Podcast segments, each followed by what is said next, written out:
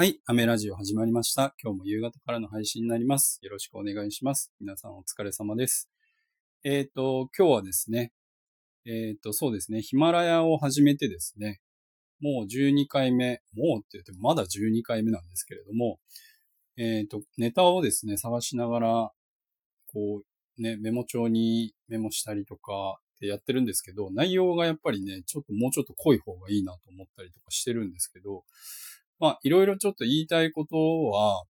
やっぱりブログの方がわかりやすいなと思って、ブログ、ノートですね。ノートの方がわかりやすいなと思って、ノートにこう書いてるんですけど、今回はですね、美容室に、美容室のキャッチコピーっていうんですか？のに、えーっと、アットホームっていう言葉っていうのは必要なのかどうかっていうのをノートに書いてますんで、そちらもよかったら見てもらえるといいと思うんですけれども、えーと、もともとまあ、あの、僕って大きなサロンでですね、青山の表参道のサロンで働いて、10年ぐらい働いてたんですけれども、そこのサロンはですね、結構展開が多くてですね、えーと、3店舗、福岡とかにもありましたし、表参道にも、えー、3店舗あったのかなえーあったんですけど、スタッフもね、数が多くてですね、えっと、すごい上下関係も、えっと、なんだろう、すごい厳しくてですね、あの、すごい楽しかったんですけどね。あの、それが、えっ、と、もう20年ぐらい前に入ったところなんで、僕が19、20歳ぐらいの時に入ったんですけど、もう本当、あの、当時ですね、えっ、とカリス、カリスマ美容師ブームっていう時に入ったんですけどね、そういう時って大きなサロンってすごい憧れてて、で、まあそこを辞めるきっかけっていうのが、まあ僕の師匠が、えっ、と、女性の方だったんですけど、僕の師匠がですね、独立するって言って辞めたんですけど、まあそこもまあ、えっ、と、表参道だったんですけどね、ちょっと辞めることになりまして、で、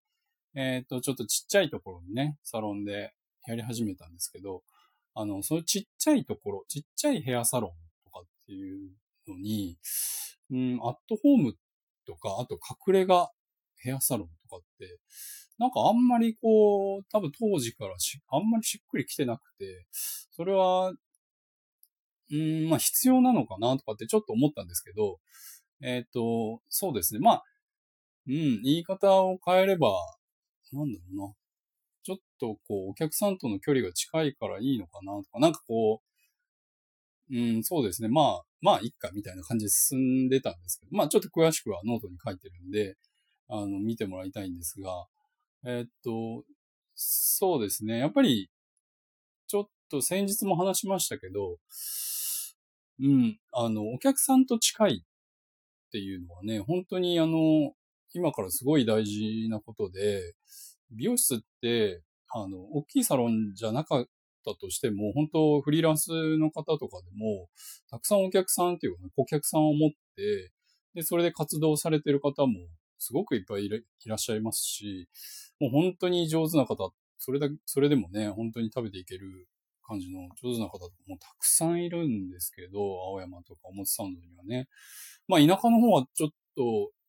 どうかわかんないですけどね、地方の方はそういうフリーランスの美容師とかってまあやってるとは思うんですけど、あの、まあ数としては少ないと思うんですけどね。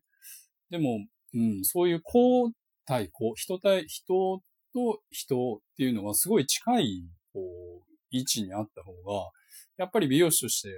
ちょっと魅力もね、やっぱそういう感じるから人がやっぱりついてくると思うんですけど、お店の価値っていうのはやっぱりね、こう違う形で打ち出していった方が、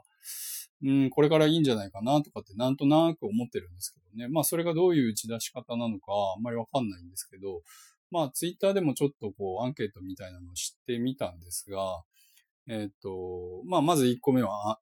えっ、と、アットホームなお店がいいのか、あとクリエイティブ集団が